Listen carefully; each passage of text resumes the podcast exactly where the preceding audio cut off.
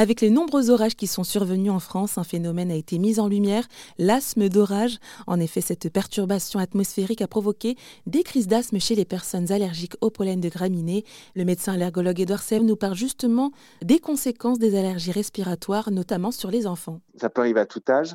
Les allergies aux graminées, c'est plutôt des adultes jeunes, mais en fait, on en voit chez des, plus en plus jeunes, et ça peut arriver même à partir de, de 5 ans. On voit des patients qui sont vraiment authentiquement euh, euh, allergiques aux graminées, avec potentiellement des crises d'asthme, et puis ils ont des bronches plus petites, donc il suffit d'une plus petite dose de, pollen pour que ça soit irrité, pour que ça se déclenche en asthme.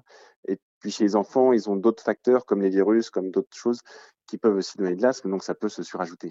Et est-ce que vous faites justement de la sensibilisation sur ce sujet auprès des parents? Oui, tout à fait. Donc les parents peuvent aller sur le site semaine-allergie.fr. On essaie justement de communiquer sur toutes ces allergies pour informer sur bah, pourquoi, comment ça se développe les allergies, comment ça évolue, quels sont les traitements, qu'est-ce qu'on peut faire, voilà, leur donner des conseils.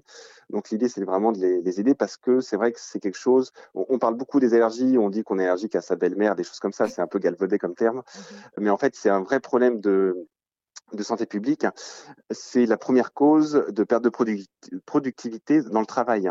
Donc les journées d'arrêt, des gens qui travaillent moins bien parce que justement ils ont le nez qui coule, ils ont mal à la tête, ils sont pas concentrés. Euh, il y a des étudiants qui perdent des, notes euh, aux examens, au bac, à tout ça, parce que c'est la période des pollens et qui sont moins concentrés à cause des allergies, ou alors ils prennent des traitements qui sont un petit peu sédatifs et du coup ils sont moins concentrés. Euh, donc voilà, c'est vraiment euh, devant les problèmes cardiovasculaires, devant tout ça, c'est plus important au niveau de la perte de productivité. Donc c'est pas quelque chose qui est à négliger, c'est pas quelque chose qui est à banaliser, c'est vraiment quelque chose dont on, on essaye de parler, d'alerter les gens, de les informer, et c'est quelque chose qui risque de s'aggraver. On sait qu'actuellement il y a 25% de la population qui serait allergique en France, et qu'en 2050 les prévisions de l'OMS ce serait 50%.